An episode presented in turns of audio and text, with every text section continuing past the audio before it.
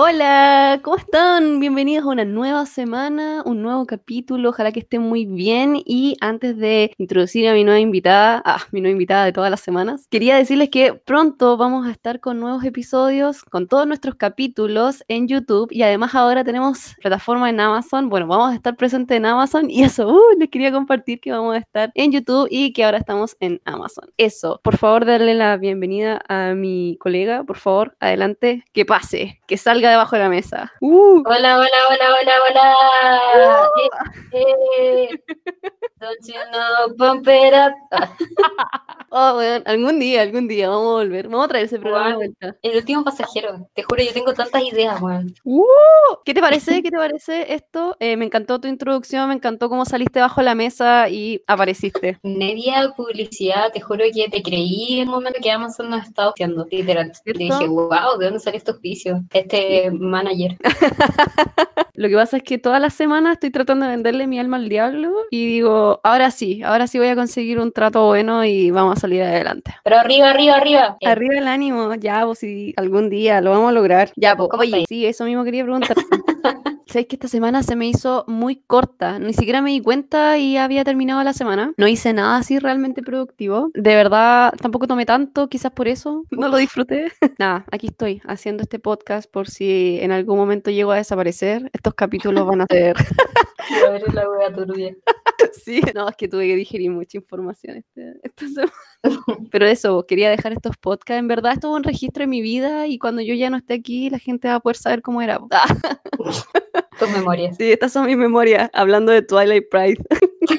Eso, ¿cómo estuvo tu semana? ¿Qué hiciste post 18? Eh, ya, pero post 18 hace rato, ¿no? Eh, mi semana también estuvo súper rápida. Me puse a hacer, me puse las pilas con los cursos que tenía. Buena. Y hice como tres semanas en tres días, entonces me sentí igual demasiado productiva dije, ya, suficiente, eso. ¿Te pasa lo mismo que a mí? Que es como que le doy un día entero, así una jornada completa a esos cursos y después ya no quiero nada más en una semana. No, no es eso, es que lo que pasa es que en mi curso te hacían como, te hacen pruebas después de cada semana. ¿Ya? Y bueno, había una prueba culiada que tenía que tener todas las preguntas buenas y tenía una mala y tenía tres intentos para la weá. Y bueno, pregunta culiada y estaba mal hecha y después me metí un pobre y en verdad estaba como el pico hecha y era como ya, no es mi culpa, no soy tonta. Pero como que me bajonía mucho esa prueba y desde ahí dije ya, eh, voy a dejar esto para la próxima semana. Me carga que te empiezan a llegar correos así como, hey, ánimo, aún estás a tiempo. Bueno, a veces salen notificaciones y es como, bien, llevas 4.28 de aprendizaje y es como, bueno, ¿qué? Me carga eso sí que me tienes una prueba pronto. Igual me di cuenta de que extrañaba estudiar, extrañaba como sentarme, tomar apuntes, como extrañaba aprender, siento que me estaba volviendo tonta, como dije, ya suficiente, estoy demasiado tonta y bueno, me escribí como curso como de matemática y así como, ¿por qué extraño esta weá? Ridículo. Uy, pero te sientes realizado, ¿no? Sí. Ya, bacán entonces. Y como que siento que esto es como una crítica a la educación en general, pero en mi vida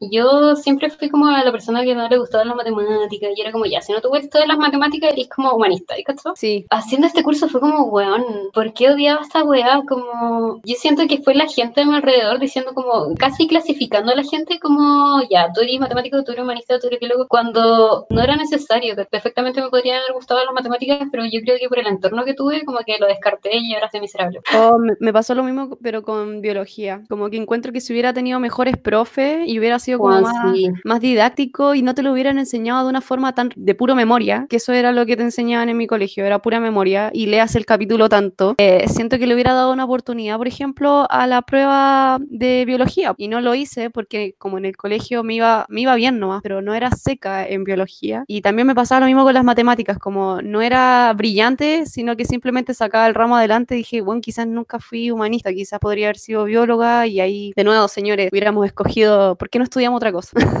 bueno, sí, siempre te juro que esto es algo como que me persigue todos los días, todas las noches antes de dormir me persigue. Faltaba un profe bueno, un profe bueno, weón, que te hiciera como no odiar la wea. Weón, me pasó en cuarto medio, me tocó una profe de biología que todo el mundo por alguna razón odiaba porque decían que la buena era muy pesada, pero te juro que yo entendí todo. Fue la primera vez en biología que entendí todo, no le tuve que pedir ayuda a mi hermana en nada, onda, me sacaba seis, así como, ¿por qué esta buena llegó a mi vida en cuarto medio, concha tu madre? Qué rabia, weón.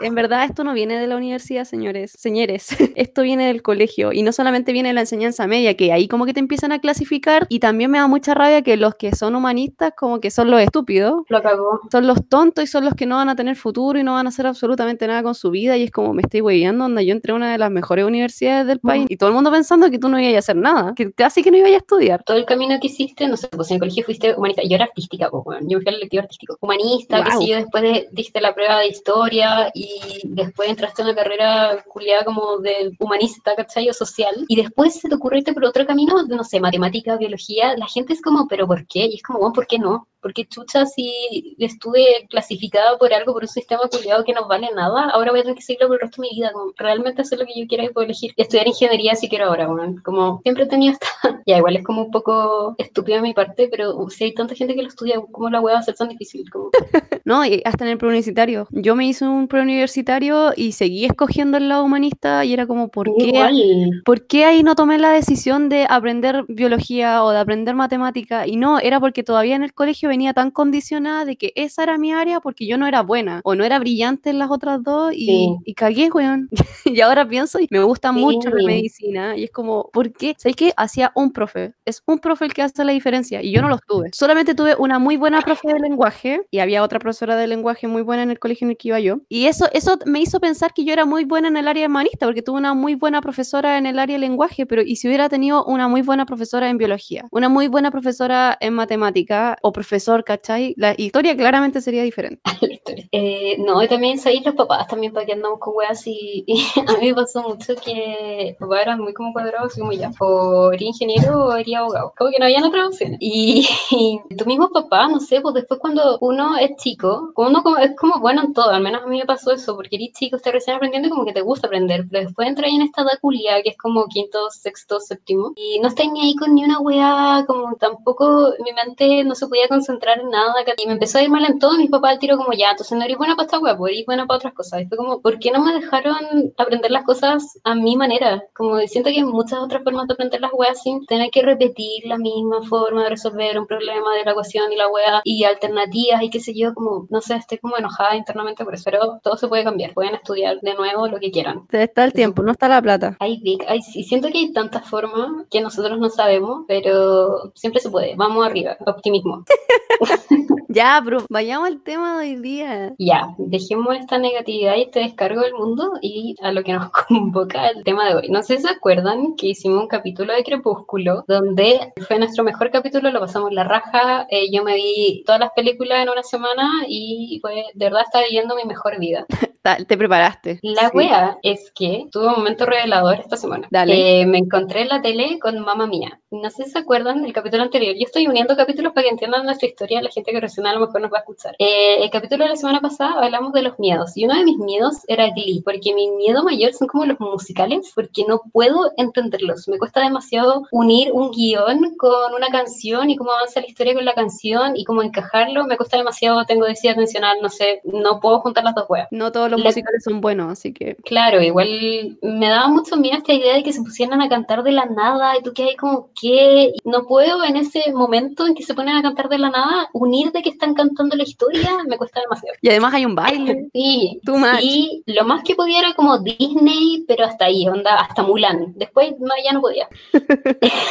la wea es que me encontré con Mamma Mía. Weón, es que ustedes no están entendiendo, esta wea es una obra maestra. Como que te juro que entendí todo el hype de la wea cuando salió en el cine y yo tenía amigas que estaban así como Mamma Mía y escuchaban el soundtrack, iban como a la premiere, iban a verla al cine. Te juro que yo no lo entendía porque odiaba ese tipo de película. Y la vi en la tele, weón. La wea es una obra maestra, de verdad. Y ahora les voy a decir por qué es una obra maestra. Tú me vas a acompañar en este viaje. Tengo miedo. tengo miedo porque yo tengo muchos sentimientos encontrados con mamá mía. ¿Pero te gusta Ava? Ya, expliquemos qué es Mamma Mía, por si alguien no cacha y vive como debajo de una roca marina. Una roca marina. Por si ustedes viven debajo de, una, debajo de una piña. Sí.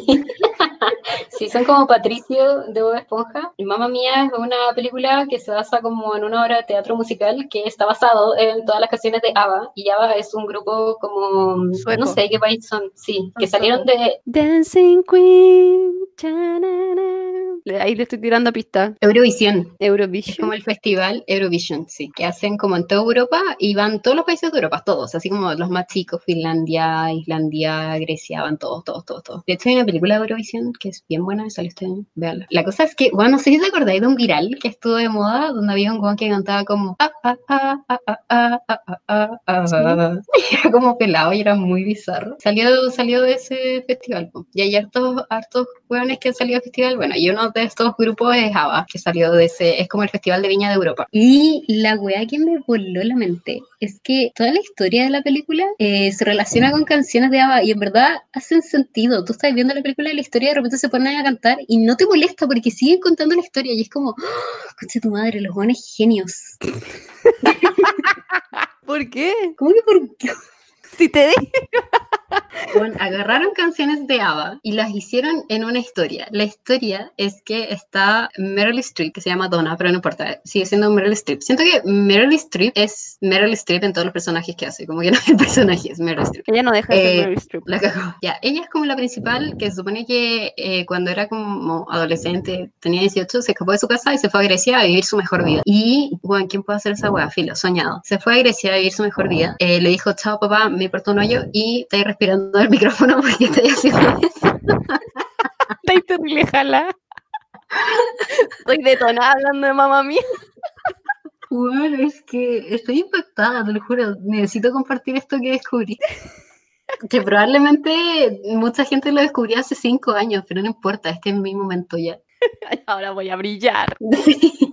Ya, pero explica, explica, termina de explicar la historia. Ya, la, Meryl Streep se fue a Grecia a vivir su mejor vida y se tiró a todos los buenos que miró. Onda a todos. Me voy a tirar a todo lo que se mueve y voy a ser feliz y no me importa. La cosa es que la historia es cuando ella ya tiene la hija y la hija es grande y la hija se va a casar. Y cuando se va a casar no sabe quién es su papá porque en verdad la Meryl Streep nunca le dijo. Y eh, le roba el diario de vida a la mamá, la hija. Cacha como el, en el año en que ella nació y como los meses antes eh, sobre quién había escrito, y había escrito sobre tres hueones. Entonces la hija eh, le escribe a estos tres hueones así como, hola, me voy a casar, eh, esta es mi mamá y puede que tú seas mi papá, ¿cachai? Y estos tres hueones viajan a Grecia. Los hueones con plata. Sí.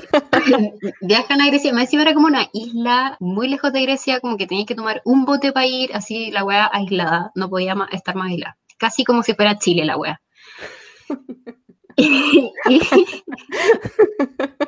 Volveríamos a ser mamá mía chileno, te No. Pero como con gorro chilote. Ya, siguiendo con la historia, estos tres jóvenes, bueno, voy a contar la historia porque en verdad esta película pasó hace 50 años. Quiero dar un dato. Quiero decir que la película es una adaptación de un musical que ya existía. que, eh, ya habían musicales que se... Ay, a estos jóvenes les gusta el teatro porque son gente culta. Este, este show existía y siempre... Yo leí las críticas y resulta que durante varios años el show así en el teatro de Mamma Mía cantando ABBA y bueno, los actores cantando y bailando al mismo tiempo bueno, ahí en vivo y en directo al frente tuyo de una audiencia, ese show tenía muy buenas críticas. Onda, creo que dijeron que la película como que no estuvo a tono con el teatro. Y ahí te ha sido una idea igual de que la película, que era una mega producción, no llegó a estar a tono con la weá en teatro. No sé, para que se hagan una idea. ¿Por qué agua fiesta? ya, que yo después te voy a decir mi, mi opinión de mamá mía, así que ya, me vine a contar la historia. Ya, sí, pues es muy probable que el musical sea mucho mejor que la película, pero yo solo he visto la película y me voló la mente. Igual hay igual que me molestan y se las voy a decir después. Siguiendo con la historia. Esto es una crítica de cine experta. Ustedes no están entendiendo lo que se están enfrentando. Estoy hablando demasiado rápido, filo. Ojalá, señores, ojalá. ya, Llegan estos tres hueones a Grecia y van a ver a la hija de la Mary Streep, que es la Amanda Seyfried, Seyfried, no sé cómo se dice, esta hueona que salió en Carta de Julieta Filo, todos saben quién es. Salió en Dear John. Sí, el Channing Tatum. Juan, qué horrible, ese Juan siempre tiene la misma cara. Pero no te desvíes. llegan a verla, la hija, estos tres jóvenes, y porque ella se iba a casar, entonces mucha gente de su familia viajaba a la isla para estar con ella. Y dentro de esas personas también llegaron las dos mejores amigas de la mamá, porque en la segunda película, que he visto hace poco, es como el spin-off de la primera, ¿cachai? Entonces ahí cuentan que cuando Meryl Streep llegó a Grecia, eh, empezaba como a cantar en bares y weá con sus dos amigas, ¿cachai? Y ahí ellas son como Ava, sin que Ava existiera en ese mundo, pero, ¿cachai? Como que hacen ese tipo de cosas. Entonces llegaron sus dos mejores amigas y conocen a la hija, y bueno, la hija se iba a casar con un guan muy X, que no era necesario que estuviera en la película, pero bueno. Llegan estos tres guanes que supuestamente son su papá, y realmente Streep como que se vuelve loca porque ella no sabe quién es el papá, como que todo pasó en la misma semana y no sabe de quién es, quién es el papá de la hija. Ya. Y toda la película se basa en eso, como que la guana los quiere ver, pero no quiere ver, y como que resumen la historia que tuvieron de amor con cada uno de los huevones. Ella como que se quiere quedar con uno, pero no se quiere quedar con el otro, y filo, muy raro. Y al final, lo vemos al final, porque no me importa, la hija de la Meryl Streep no se casa, muy X, le dice a alguno así como, no, filo, vivamos la vida, y no se casan. Y uno de los tres huevones que supuestamente es el papá de esta mina, le dice a la Meryl Streep, como, ya, casémonos ahora, entonces, pues si ella no se va a casar, casémonos nosotros. Y la Meryl Streep le dice como, ya, bueno, y se casan. Y ahí termina la primera película, listo, no necesitan saber nada más. La wea es que toda la historia, concha tu madre, se cuenta con canciones de ABBA, weón. bueno, es que las canciones son muy buenas y supone que todos ellos cantan las canciones y cantan muy bien, como que yo nunca había visto a la Meryl Streep así en musicales o bailando y es como, ¿qué onda esta weón? Onda, en la película está haciendo un papel de 40 años, pero la Meryl Streep cuando hizo esa película, ¿qué? ¿Habrá tenido 50, 60? ¿Cuántos años tiene la Meryl Streep? Weón, tiene 71 años, me estáis weando. La cosa es que en la película nunca dicen quién es el papá de la hija de Meryl Streep. Y estas son mis teorías. Yo no busqué nada, no buscaba, no, no buscaba quién es el papá, no sé si alguien sabe quién es el papá, pero según lo que yo vi, porque quiero remarcar que yo estaba voladísima cuando vi esta película. Y les juro, les juro que la Meryl Streep lo dice en el guion 150 veces. Le dice como, eres tú, eres tú, eres tú. Bueno, estaba clarísimo según yo. Y el papá de estos tres buenos, el papá de la hija de Meryl Streep era Colin Firth. Colin Firth. Colin Firth, el buen que hizo Orgullo y Prejuicio y que toda la gente que tiene 20 años no lo conoce. Oye, ¿cómo no conocen Colin Firth? Hay dos Orgullo y Prejuicio. Hay una que hizo Colin Firth, como muy vieja, y otra que hizo la Keira Knightley. No, pues, pero Colin Firth tiene un Orgullo y Prejuicio que se hizo en 95, pues, Juan. Keira Knightley hizo un Orgullo y Prejuicio como en 2005. Sí, ya, ya me acordé de ese Orgullo y Prejuicio. Ya, pero ya me acuerdo la de Colin Firth. Yo conocí a Colin Firth por el rayo del diario de Bridget Jones. ¿Ya? Buena película, güey. Pero Colin Firth siento que siempre tiene su cara de Colin Firth. Hablo como inglés y nadie me entiende, weón. Y soy medio mañoso.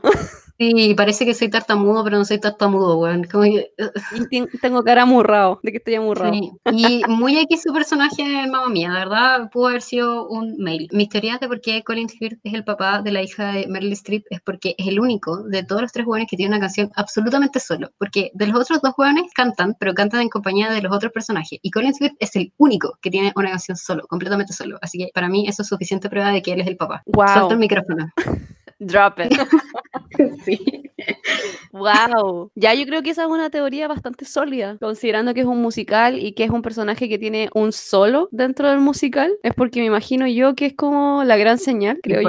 Tengo entendido cuando sale la película número 2, eh, hacen como una especie como de presente pasado, presente pasado. Sí. Hay uno de los otros que como que bueno estuvo con ella un día y solo pasaron Sí. el día juntos. El personaje de Colin Firth es como un weón que era de Londres y era arquitecto y se fue como por un verano entero a la isla y se enamoró con la Meryl Streep y después le dijo una weá muy rara que nunca entendí, si alguien lo entendió, explíquemelo. Le dice, Colin Firth le dice a la Meryl Streep, sorry, no me puedo quedar, me tengo que ir a casar a Londres porque estoy comprometido y se viró, el weón malondo. El buen chanta. Sí, después de los tres weones está el, no puedo decir su nombre, el papá de el one que hizo It, no sé lo caché. Ya, sí, el que Se llama trabaja- Stellan Skars- Skarsgård y tiene El como dos hijos que son demasiado minos. El Stellan tiene seis hijos, Ya. que conste. Lo que pasa es que dos son actores con él, Oh, wow. que son los conocidos. Bueno, El los que dos hizo conocidos. Tarzán. Sí. El que hizo Tarzán y el que hizo It Sí. son los hijos. Y el Sí. Stellan es el que trabaja en La chica del dragón tatuado, siendo, Oh, wow. siendo el gallo que, que era como el asesino de mujeres después de que murió el papá en la actualidad. Chal, me. Weón, pero en la película de Mamma Mía, este weón estaba demacrado. Donde yo dije, el weón feo, ¿quién es este weón? Y yo no sabía quién era porque soy son no sé. Tengo una duda sobre esas generaciones, lo vamos a, a hablar más adelante. Este es mi panel.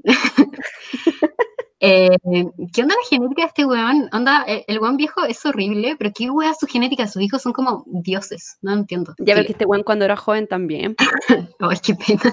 ya. Eh, el personaje de este weón es eh, un loco que hacía como turismo aventura casi y fue por un día a la isla y conoció a la mina de Philip. Después está otro de los weones que es un actor que es muy conocido pero yo no sabía su nombre, lo voy a decir como el pico. Se llama Pierce Brosnan, no sé si alguien lo conoce. Él hizo uno de los James Bond. Sí, sí, sí. Es como el típico eh, mino hermoso, así como... Sí, es como el típico loco de 40 años que es mino y hace como comerciales de perfume.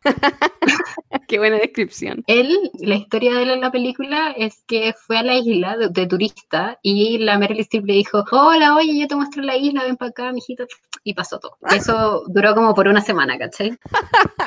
Entonces, obviamente el papá es Colin Firth. ¿Por qué? Porque los otros buenos fueron pasajeros. Pero el otro, el otro, ah, pero porque Colin Firth estuvo dos, un mes en la isla. Pero el otro weón que estuvo una semana también podría haber sido. Sí, pues, se podrían haber sido cualquiera. No, pues, el que estuvo una semana, que es el agente James Bond. Sí. y el que. el Colin, y el Colin el que estuvo un día.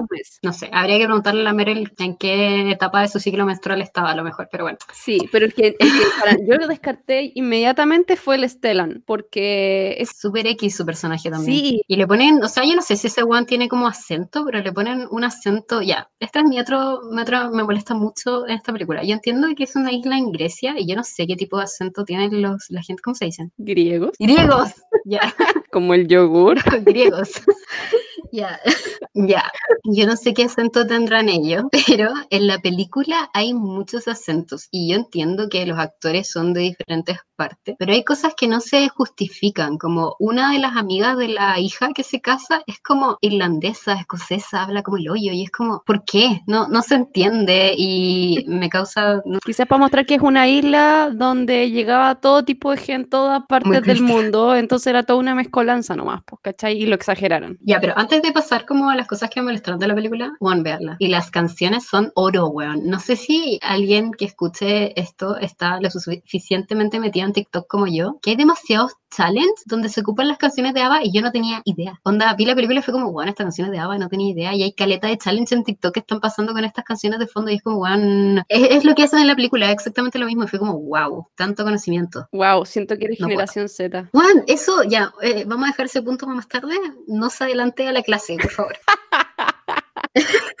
Lo voy a anotar aquí en mi agendita, como de Como ya, después te voy a preguntar. Después vamos a pasar a la ronda de preguntas.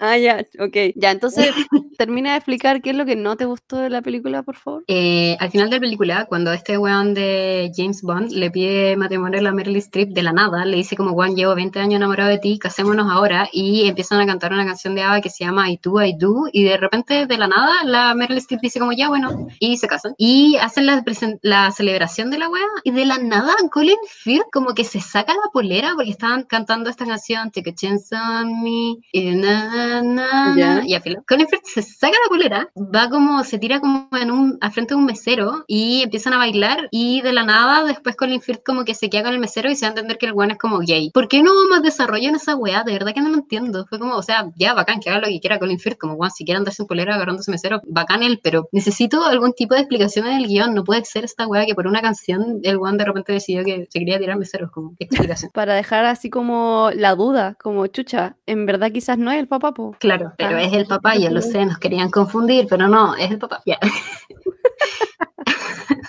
que más no me gustó de la película, ah, el, el guan que se iba a casar con la hija de Meryl Streep, muy X, el guan como que no hace nada, no se explica por qué el guan está ahí, por qué llegó, de repente es como el pololo de esta mina que se van a casar y están hiper enamorados, de repente la hija de la Meryl Streep le dice, eh, no, mejor no nos casemos, anda a vivir la vida, puedes ir a tomar ese barco que siempre quisiste ir de vacaciones a no sé dónde, y eso nunca se dijo antes, entonces, ¿de dónde salió esta historia? No entiendo, y los buenos muy felices porque no se iban a casar y no sé, esa parte fue muy X, siento que al final de la película la apuraron demasiado. ¿Para qué se iban a casar entonces? no sé, porque ella como que estaba muy enamorada de él y supone que nunca había salido de la isla, ¿cachai? Y cuando estos tres hueones llegaron, pensando de que todos eran el papá de ella, ¿cachai? Porque nunca nadie les dijo que no era el papá. Y en el momento que se iban a casar, la Meryl Streep le, dije, le dice, oye, ¿sabéis que yo no te dije, pero tu papá está acá hoy día? Y los tres hueones se paran porque ninguno de los tres sabía quién era. Y ahí los tres locos siempre dicen, le dicen, ¿por qué te vaya a casar ahora? ¿Por qué te vaya a casar tan chica? ¿Por qué no vaya a vivir tu vida como nosotros lo hicimos. Y después volvías a la isla. Entonces ahí le metieron la weá en la cabeza, después la weá le dice, no, mejor no nos casemos. Wow, fue el mejor consejo del mundo. Sí, pero igual estaban viviendo como en el mejor lugar del mundo, weón. Como las minas que tienen el pelo liso quieren tener rulo y las que tenemos rulo quieren pelo liso, pues, weón. Estaba viviendo en el mejor lugar del mundo, pero ella quería salir. Y los que estamos en el peor lugar del mundo queremos ir para allá. Así es, así funciona, ¿ok? ¿Qué otra cosa no te gustó? Yo creo, no me gustó también que cantaron la canción Mamma Mía dos veces, pero se entiende porque la película se llama Mamma Mía. Y me gustó mucho que al final de la película, como que ya, se acaba la película y sale a Meryl Streep con sus dos amigas como en unos trajes como de flamenco que tienen como vuelitos en las manos y empiezan como a cantar canciones de ABBA y no hay nada, las buenas están como en un set, no tienen fondo de nada, tienen solo una luz y están cantando y es bacán, como que literal pusieron esa escena porque las buenas estaban cantando viviendo su mejor vida y se nota que no estaban al guion y eso es la mejor escena de la película. Estaban puro hueviando. Sí, eso, de Mamma Mía 1, no vi la 2, la he visto como aparte y lo único que puedo rescatar de la 2 es qué onda la weona que hace a la Meryl Streep de joven, es acaso la mujer más hermosa que hay en el mundo, la Lily James, no sé si la caché. Sí, sí, la lo único que he visto. Lo sé, las críticas hablaron de ella. Y bueno, ella es un angelito, es un angelito. Es golden. Sí, igual la cago que sí. Lo sé. Ya, he terminado con mi crítica con esta clase de Mamá Mía 1. Preguntas, críticas, ya sugerencias. Ya yo tengo comentarios. Ya. Ya, mi primer comentario es que en realidad para mí, si tú le sacas las canciones de ABBA, la película es un desastre, es malísima, es pésima. Onda, lo único que le da un poco de glamour a esta wea es que son las canciones de ABBA y por lo que yo entendí fue muy difícil como meter las canciones de ABBA en la historia, como que adaptar, como que Una de las cosas que le critico a la película es que en la película 1 todos los todas las veces que estaban cantando y que estaban bailando se veía muy vacío y no se movían. Todo era en el mismo lugar, ¿cachai? Cuando podrían haberse desplazado como en distintos puntos en distintos lugares, pero no, esa cuestión era muy fija y para mí era muy fome. Como que empezaba la canción y terminaba la canción en el mismo lugar. Leí críticas y hay mucha gente que concuerda conmigo, gracias. No, voy a discutir este punto, no, no me lleven la contraria. En segundo lugar, a mí me apestó demasiado que la, el matrimonio era como la excusa para esta niñita de llamar a sus papás y de poder preguntarle así como, bueno, por favor, ¿cuál es mi papá? Porque me voy a casar y esta cuestión es como una duda real. Me molestó demasiado de que es el matrimonio de tu hija y siento que el personaje de la Mary, el personaje era como súper pendejo, como que era una pendeja todo el rato y era como, weón, tu hija se está casando y tú robándole pantalla hasta en el altar, weón, donde la cabra estaba ahí en el altar con el vestido y tú hueveando ahí con tus problemas y con tu atado y automáticamente el día de su matrimonio no era su día, era tu día, era tu día con tus atados y córtala. Onda, sorry, pero creo que aquí si hay alguien que se, que se va a casar o que se casó o que planea casarse en algún momento, ese día tú no podías andar lidiando con, los, con las pendejadas de tu mamá, weón. Yo creo que vaya a estar con el color inflamado. No podía andar lidiando y, con, y tu mamá, weón, ahí, tú ahí en el altar y tu mamá, weón, así como, ay, tengo mis atados, tengo mis problemas, uy, ahí vienen mis amores del pasado. Es como, ya, déjate de huevear, po, weón. Déjate de huevear. De verdad, me, cae, me cae pésimo su personaje, sobre todo el día de la boda. Onda, encuentro que era como la raja, llevaste a tu hija a, a crecer ahí en la isla y era como el mejor lugar del mundo. Pero por otro lado era como, tú eres como una mamá como la mierda, como viviste la mejor vida y tu hija no le transmitiste el mismo mensaje y se va a casar así como con 18 años, como me estáis ¿Cómo, no le transmitiste el mensaje? Me estáis hueviando. Claramente esa niñita tenía serios problemas de, de necesitar estabilidad emocional. Sí, la cagó. Ya. en tercer lugar, el actor que hace como de pareja de esta niñita, de la Sophie. Sí, se llama Sophie en la película. Eso, eh, Sophie, en la pareja que tiene ese actor le tiraron muchas flores porque supuestamente es muy mino y en realidad su rol en esa película es ser mino y estar sin polera. Ese es su papel. No, si el weón es muy mino y hacen weón. Ese es su rol. Es como cuando hablamos de Crepúsculo y el rol de Jacob era sacarse la polera y todos íbamos al cine para ver esa wea. No, no, íbamos, no a ver la justificación de que este weón está en la película es una escena donde cantan esta canción, Don't Waste Your Emotion. ¿Ya? Y están en la playa y ahí el one saca la polera y es como de noche y es la única justificación de que el one está en la película, pero todo el resto es injustificado. No importa, yo creo que ese momento donde saca la polera es la justificación máxima. Eso también me molesta un poco de la película. Tienes a Meryl Streep ahí, tenía la, y tenía la Sophie, que no me acuerdo su nombre, tremendos actores y como que no le sacan el jugo. Todo esto podría haber sido mucho más sólido y no lo es. Entonces eso me molesta también también. Y resulta que la escena del final, que a ti te gusta. Bueno, es que es tan triste. No, es que la, la, escena del final es como, es broma, tenía estas señoras de la tercera edad que claramente no pueden hacer una coreografía compleja y están ahí como con unos trajes y con unas plumas, ¿cachai? Que como que tú, uno estuviera ahí cantando feliz de la vida en el living de su casa. Pero esto es una película, señores. Onda, yo espero producción, espero coreografía, espero que hagan la cagada así bailando y no ocurrió. Entonces, esto no es un musical, esto es como un intento de... Esas son todas mis críticas. Claramente a mí no me gustó. Pero, y en la 2 rellenaron un montón de vacíos eh, y como que cuentan la historia de la mamá, como cómo llegó ahí a la, a la isla y de, verdad rescato a la Lily James. Ya, mira, es que la primera película... ¿Me vas a intentar convencer? Sí. Es que ya, yo concuerdo que si sacáis todas las canciones, la película vale hoyo, pero una de las principales razones por las que hizo la película es para incluir las canciones de la misma historia. Entonces, el hecho de que pongan las canciones y encajen tan bien dentro de la historia y al mismo momento avancen en la historia y no sea cantar una canción porque sí, que yo he visto muchos musicales que la cantan porque sí, eso me molesta y esto fue algo de lo que rescató la película, es genial, ya encuentro. Eso, se me olvidó todo lo demás que tenía que decir.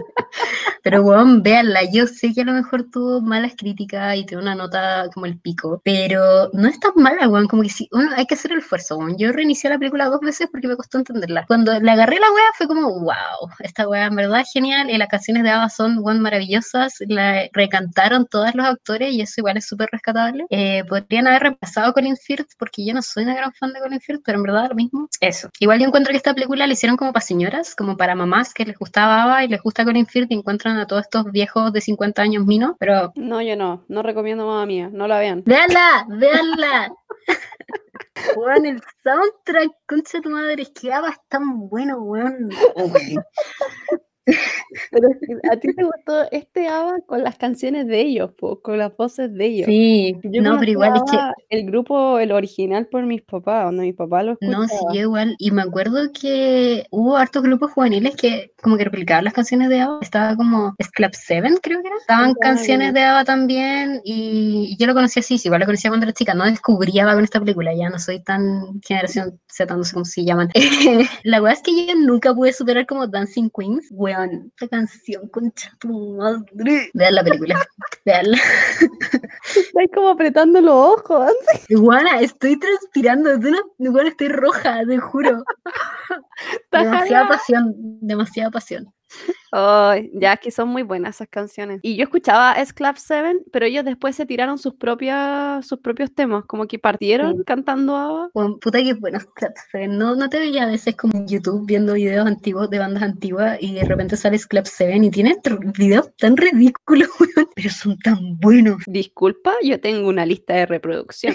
tengo una lista de reproducción con S Club 7 tengo una lista de reproducción con NSYNC y tengo otra con los Fast Boys. No, pero es 7 yo creo que es lo más vintage de lo vintage. Sí, y siento que es como, no sé, me da como un breakdown y es como, tengo que escuchar esta cuestión que es del año de la pera. Claramente esto a mí no me hace sentir joven, me hace sentir vieja.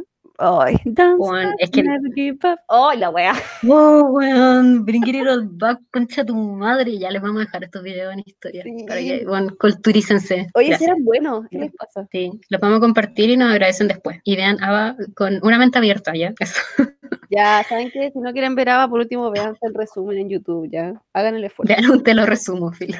sí. Em, ya, pasando a la segunda sección de esta cátedra de hoy. Eh, ¿Sabéis que el otro día vi, o sea, he visto muchos TikTok que normalmente hacen como burlas a las generaciones y hablan de los millennials, generación Z, generación X, qué sé yo, boomers. Y vi un TikTok que dije como, ¿qué? Decía que la generación, la generación Z es la que está ahora, ¿no? Sí. Como la gente de los 2000. Sí. El TikTok decía como la gente que nació del 94 en adelante era generación Z. Y dije, pero yo nací en el 96, yo dije, yo no soy millennial porque todos los que nacieron como antes del, en el millennial eran millennials y los que nacieron después eran los Gen Z. Y estoy demasiado confundida y al mismo tiempo, claro, pues, eh, viendo esta película como Ava y todo mi conocimiento de mi culturización que he tenido alrededor de mi vida, como que me aspira a no ser, a no ser tan millennial, pero tampoco ser Gen Z. Estoy como en un limbo donde no pertenezco a ninguna generación. No, nosotros somos millennials. Sí, po, porque nacimos en el 90. El millennial, acaba, el millennial acaba en el 96. Los que vienen después de los 96 pasan a ser generación... Pero bueno, yo nací en 96. No, no pertenezco a ninguna parte. No tengo identidad. Sin generación. Soy la transición. Sí, pues, gracias. Porque piensa que los, los, que nacimos, los que nacimos entre el 90 y el 98 somos los que vivimos como las dos etapas, por la etapa más antigua y la etapa como de la, del nuevo milenio y la nueva tecnología, ¿cachai? Y estamos viviendo las nuevas generaciones. Entonces, hay como, está como esta generación que es como la transición. Yo tengo entendido que la generación Z son los que vienen después del, del 95-96. Los que nacieron antes del 96 son los millennials. Entonces, no, nosotros somos millennials. Pero al mismo tiempo, no sé, por ejemplo, gente del 90-91, yo no tengo tantas cosas en común con ellos, como que hay muchas cosas que no puedo hablar con esa gente porque no saben y llegan a ser casi boomers en ciertas cosas. Y al mismo tiempo hay cosas de la generación Z que me gustan mucho más y las entiendo mucho más, entonces crisis generacional. Creo que eso tiene que ver un poco con los gustos personales y también como con la gente con la que te relacionas. Como hay gente con la que... Mira, estoy viendo gráficas, onda, en verdad estoy investigando. Ah. Y dice millennials del 80 al 94, generación Z del 95 al 2010. Ya, yo creo que deben ser como distintos factores, entonces como los autores, ¿cachai? Cierto autor dice que el corte es del 80 al 94 y hay otro autor que debe decir que el corte es del 81 al 96, todo depende mm. como del, de la corriente. Seguramente los que están entre el 94 y el 96 son la transición, para algunos son Z y para otros son millennials. Wow. Entonces transición.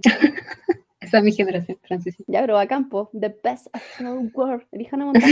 the best of Ya, yo tengo una consulta. ¿Consulta pregunta? Consulta disculpa. No me voy a disculpar por mamá mía, en serio. Ya. De verdad. Disculpa, consulta. Ya. Mi lo segundo que teníamos que hacer, que tenía que decir antes de cerrar este capítulo, porque todo se trataba de mamá mía, es un poco hablando de mamá mía, que yo me puse a ver como estos resúmenes, me empecé a acordar, porque yo también he visto las películas por, por pedacito y yo no era capaz de terminarlas. Cuando yo no, yo no hice el esfuerzo de terminar, era el hecho de que miraba como el tipo de amor y me empecé a cuestionar como ese amor en esta película y el amor, cómo lo muestran en todas las películas gringas y además en las series. Y pensaba como, bueno, a mí se me acerca un loco en el verano como X en la calle y yo me aterro. Y aquí en la película era como lo más romántico que te podía pasar en el mundo. Entonces, como que esto en realidad no es una crítica, yo sé que este tema da para mucho y da para otro capítulo y seguramente lo vamos a mandar en otro, en otro capítulo, en otro especial, donde yo voy a tener panel.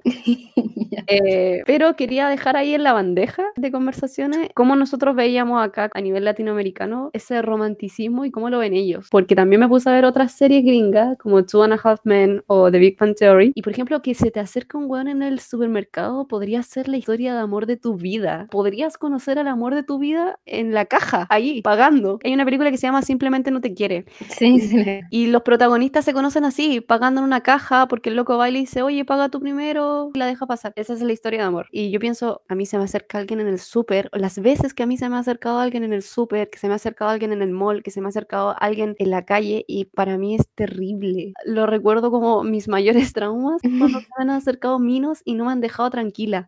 Y han sido catetes y no me han dejado de seguir o no han dejado de preguntarme cómo me llamo. De verdad para mí ha sido terrible. Y estos huevones haciendo una película, haciendo una historia. Que se conocen en una isla. Imagínate el loco era un acosador y viven en una isla. Ya, eso, eso. Yo creo que lo vamos a, lo vamos a profundizar más adelante. Quería dejar esa reflexión, por favor. Dejen romantizar ciertas cosas. Yo no, no, creo que discutamos el tema ahora. Probablemente lo vamos a dejar introducido para la próxima cátedra que vamos a tener la próxima semana. Están todos invitados. Al panel. Es que los gringos tienen esta idea culiada de como que pueden encontrar el amor en cualquier parte y tienen también esta tradición de, no sé, invitar a cenar, como que tienen un amor demasiado tímido, así como de, hola, ¿quieres ser mi novio? Sí, quiero ser tu novio. Y hablan como así, ¿cachai? Y tienen estos como high school sweetheart en el colegio por siempre, después se casan y weas, y tienen esta wea los bailes, prom queens, prom king, que es una idea de amor demasiado bizarra, si lo pensáis, o sea, ahora, eh, nosotras que tenemos 20 años, ¿cachai? Y cómo los gringos están avanzando en su cultura a mm, otras partes del mundo donde estas formas de amor no se, no se replican igualmente, pero hay ahora muchas niñas niñas chicas que ven estas películas como, estas películas nuevas que están saliendo como mm, el stand de los besos, ¿cachai? no me acuerdo cómo se llama la otra wea. Como que quieren eso, ¿cachai? Y buscan esta wea como casi High School Musical, así. Este High School Musical se conocieron en una fiesta de Año Nuevo muy rara donde habían puros adolescentes y cantaron juntos de la nada y se cambiaron fotos y después se encontraron en el colegio y después se enamoraron y vieron días felices. Pero es muy raro y siento que la generación que ahora nosotros estamos viendo, encontrar amor así es demasiado difícil y es algo que obviamente que no vaya a tener confianza y no vaya, no confiáis en eso. Obvio. Y, y los, los, gringos con su cultura culiada, en serio, no es, odio, esto no es xenofobia, en serio, no es xenofobia, pero siento que como que los gringos no salen de su cultura y piensan que así se hacen las cosas y lo hacen en sus películas y todo, esperan que todo el mundo alrededor los replique y las weas no funcionan así. Es como las películas de acción, onda. Los gringos salvando el mundo. ¿Y cuál es el mundo? el mundo de El mundo, no, ni siquiera, el mundo era como Nueva York. Todo pasa en Nueva York, güey. Manhattan. Sí, bueno, esa escena del supermercado, y creo que hay, mínimo dos por serie en todas las series gringas que hay y que están saliendo ahora casi, donde hay una cena donde un huevón se acerca a una mina en el supermercado y como que después salen y van a cenar. ¿Por qué cenan? No lo entiendo. Pero bueno, ¿por qué no van a tomar once? ¿Por qué no se una marraqueta? sí. ¿Por qué no comen a Yuya con palta, weón? Se están perdiendo todo el romanticismo. Weón, sí. Oh, qué buenas preguntas. Ese mismo tema yo creo que lo vamos a profundizar en otro capítulo donde también vamos a hablar de cuál es el límite, porque resulta que si los gringos piensan que pueden encontrar el amor en cualquier parte, ¿dónde está el límite donde es romántico que se te acerque alguien en el supermercado porque te encontró bonita y te quiere pedir el número, que ellos lo tienen muy normalizado? ¿Y dónde está el otro límite cuando pasa a ser acoso y es un weón raro y es un weón creepy y eso te pasa acá en Chile y tú te asustas? O yo por lo menos encuentro que para mí no es cómodo porque no es una situación social. Es ahí el dilema. Para nosotros, una situación donde es normal conocer gente es una fiesta, en un bar, eh, en un cumpleaños, ¿cachai? Como que son situaciones donde se da eso de conocer gente nueva, pero no en el supermercado, no cuando estoy haciendo una fila, no cuando estoy sola en el mall comprando algo, no sé, quizás yo soy muy cerrada de mente, pero creo que yo como mujer estando sola en un lugar me pongo en alerta cuando me pasan estas situaciones. No, y también volviendo al tema de los gringos y sus culturas, las fiestas que son ellos son rarísimas. Sí. No son como acá. Encuentro que cuando yo era chica y veía estas películas, me imaginaba que así iban a ser las fiestas y después te encontráis en una fiesta donde hay 10 hueones sentados en un sillón y eso era. Entonces, no son iguales, eh, demasiadas expectativas de una cultura que no es la que estamos viviendo. Y al mismo tiempo, ahora que estás grande, te das cuenta que estos hueones carretean como a las 5 de la tarde y siempre se curan raja porque no saben tomar. Tu única misión en una fiesta es estar raja curado. Entonces, tampoco es una instancia para conocer gente, es rarísimo, lo encuentro rarísimo. Esta introducción viene porque se viene Halloween, señores, señores, estar hablando un poco de esas cositas, de esas cosas, y ahí también introducir el tema de, bueno, ¿qué onda estos locos con los carretes de Halloween? Bueno. ¿Un jalado? Sí. muy ¿Y qué onda la gente que es de otro país, Chile, porque hay un compañero que vive en Chile, em, intenta replicar esas cosas y es muy, no, no somos de Estados Unidos, no, basta. O cuando se ven como este St. Patrick's Day. Oh, sí, el St. Patrick's. Primero, es como sin sentido, literal, yo no, no no tengo idea por qué ese día existe, porque no es mi cultura. ¿Y por qué Chile? Guay. Porque, porque Walmart compró líder, porque llegó Amazon Prime y... bueno, ya estamos en Amazon Prime, recuérdenlo. Vamos a celebrar. Arriba los gringos, arriba los gringos. Gracias por aceptarnos en Amazon Prime. Uh. Amazon, Jeff Besos. Acá estoy esperándote. En ese sentido sí los queremos mucho. Sí, viva los gringos. Vamos a cerrar en inglés, ¿ya? Sale como el pico. Te juro que he hablado tanto que no puedo articular palabras, no sé. Tengo demasiada salida en mi, en mi boca. Siento que llevo mucho tiempo hablando, hablando nada, ni siquiera español, sino que hablando nada, entonces no puedo hablar en inglés. Huele cagó. No me pidan tanto. Eh, para la clase de la próxima semana esperamos sus comentarios, esperamos que vengan con la tarea hecha. Si no, anotación negativa. Afuera de la sala. Ya. Ya, gracias por escucharnos, gracias por seguirnos. Si hay gente nueva que nos está escuchando, bienvenide. Nos pueden encontrar en Instagram porque no estudié y ahora que estamos en 800 plataformas, nos pueden encontrar en Spotify, en Apple Podcasts, en Evox, en Google Podcasts, en Amazon. En, en verdad estamos en todas partes. En YouTube, por favor, vayan a vernos a YouTube si quieren ver nuestro arte que está en Instagram, pero en formato gigante. Bienvenidos son a vernos en YouTube. Exacto. Estamos aquí subiendo de a poco todo el material que tenemos, así que YouTube va a estar reactivo de nuevo y vamos a estar ahí tratando de mantenernos al día, no tratando, vamos a estar al día. Que gracias a todos por escucharnos, amigues, gracias a todos los panas bananas. Si algún día nos cambiamos el nombre, vamos a ser las panas bananas. Vean mamá mía, eh, aprendan de Club 7, culturícense. Chao. Bye bye.